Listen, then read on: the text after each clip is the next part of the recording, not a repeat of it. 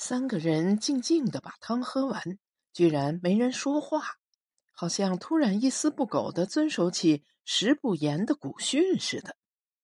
然后上了牛排，虽然每人一份，这个牛排小的出奇，只有成年人手掌心大，还比手掌心窄。但是服务生上菜的时候，领班特地进来介绍了一下：“这是和牛牛排，请趁热用。我们的配方是专门研制的，所以建议贵宾自己不再加任何调味，就这样享用。”看了这个阵仗。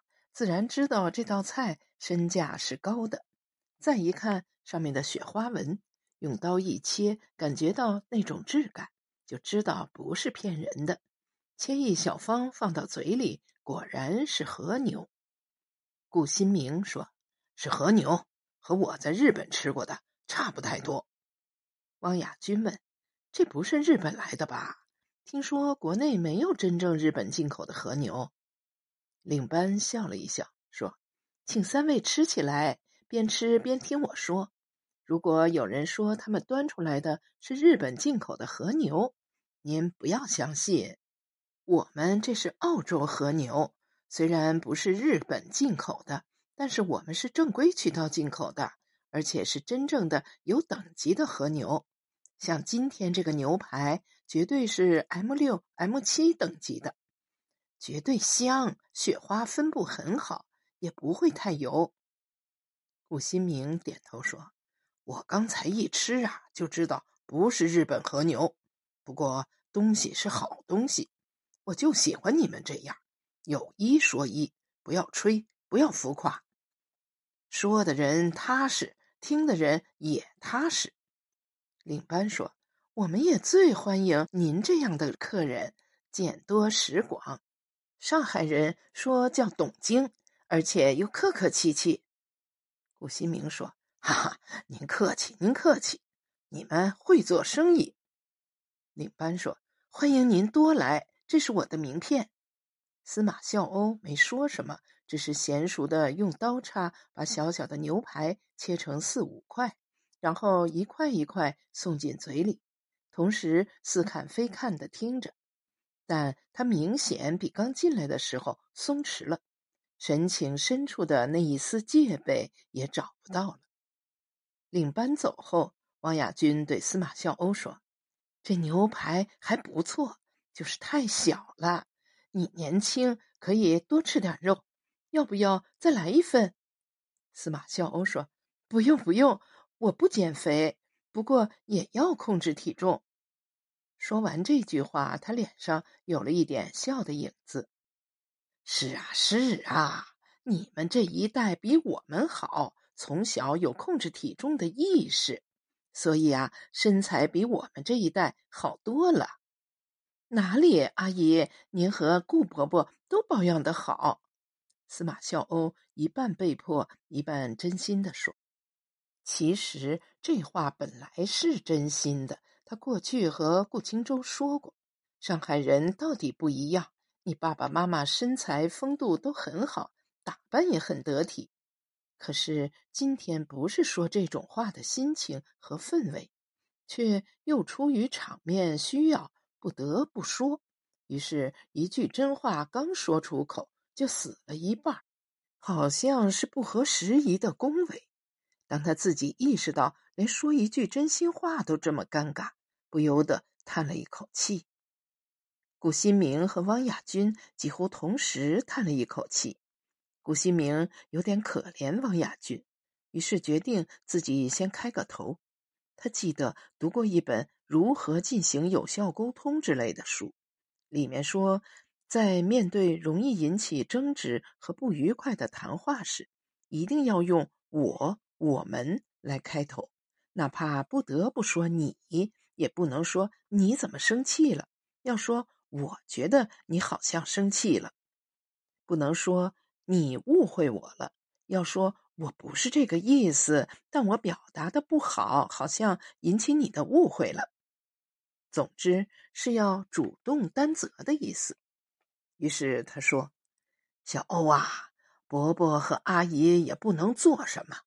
今天就是想请你吃个饭。”司马笑欧浑身微微一颤，马上垂下了眼帘，好像不愿意让人看见他的眼神。汪亚军赶紧说：“我们心疼你，可我们也插不上手啊！你也知道，孩子大了，爹妈简直成了弱势群体，根本管不了。你相信我，要是打他能把他打听话，我早就用家法打得他趴下了。”司马笑欧似笑非笑的说：“还不至于。”这句话有点微妙。说是顾青舟罪不至此，还是说自己不至于沦落到这一步？要男方的家长用暴力来逼迫男朋友留在自己身边？王亚军和顾新明对视了一眼，顾新明不开口，王亚军只好继续说：“小欧啊，我们都很喜欢你，真的，已经把你当成家里人了，弄成今天这样。”我真是万万没有想到啊！我们心里也很难过。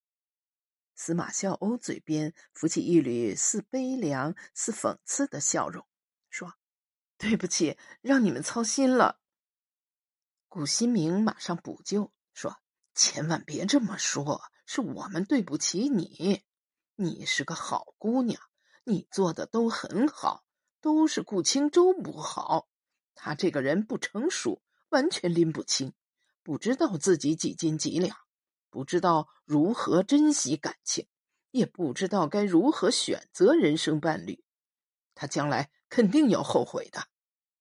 他想了想，一咬牙，把最严重的一句话说了出来：“是我们教子无方，对不起你呀。”汪亚军也说：“我们真的很内疚。”都没脸见你。只听司马笑欧一个字一个字的说：“都是成年人，哪怕是犯罪，也是自己进监狱，哪有株连父母的？这事和你们没关系。”两个人听了这句话，抬起了头，看见他喝了一口茶，稳住了气息，继续说：“何况谈恋爱本来就是两种结果。”要么结婚，要么分开。你们放心，我不会去纠缠顾青舟的。将来他和别人结婚，我也不会去砸场子的。两个人心头一宽，同时又一酸。已经没有希望成为儿媳妇了，依然有这样的态度，可见过去的种种懂事不是假的，真是难得的好姑娘。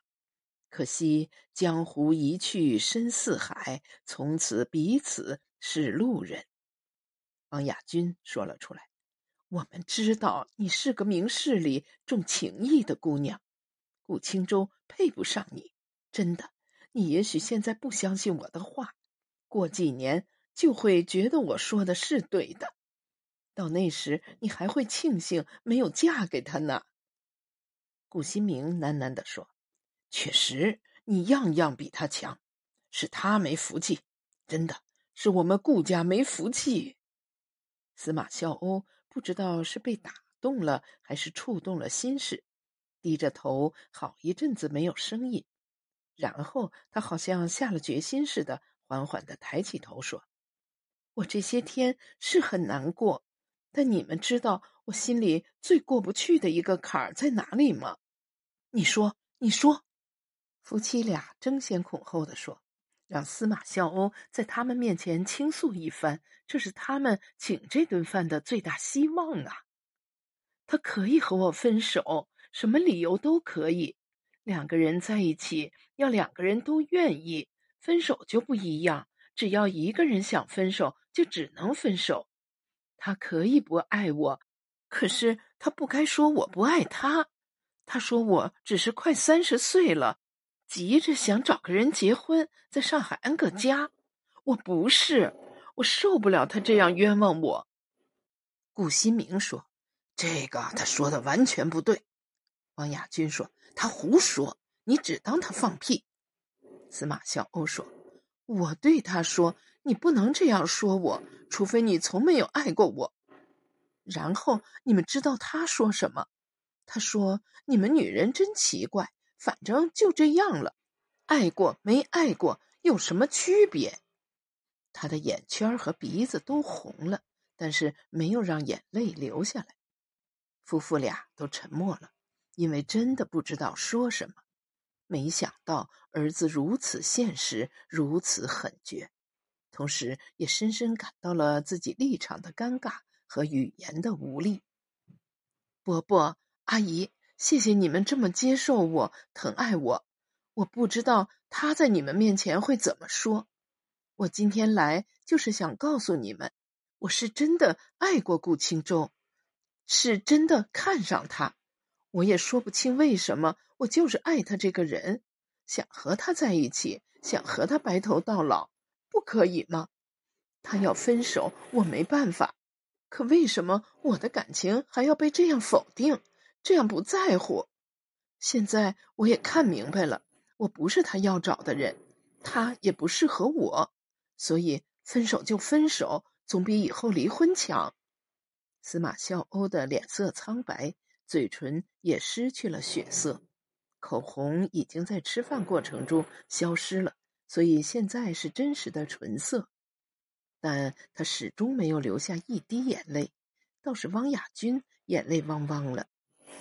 好在装在青绿山水大瓷盘里的清蒸珍珠斑上来了。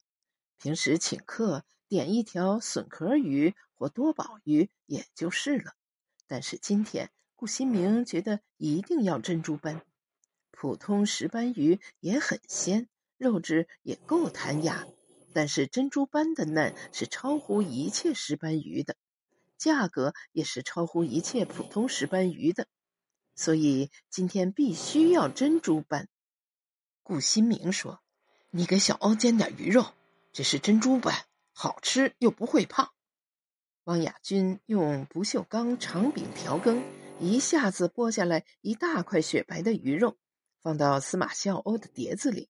司马笑欧慢慢吃掉了，然后又上了一道脆皮百花鸡，一道黑松露汁烩鲜鲍，一道锅烧杂菌豆腐，一道白灼西生菜。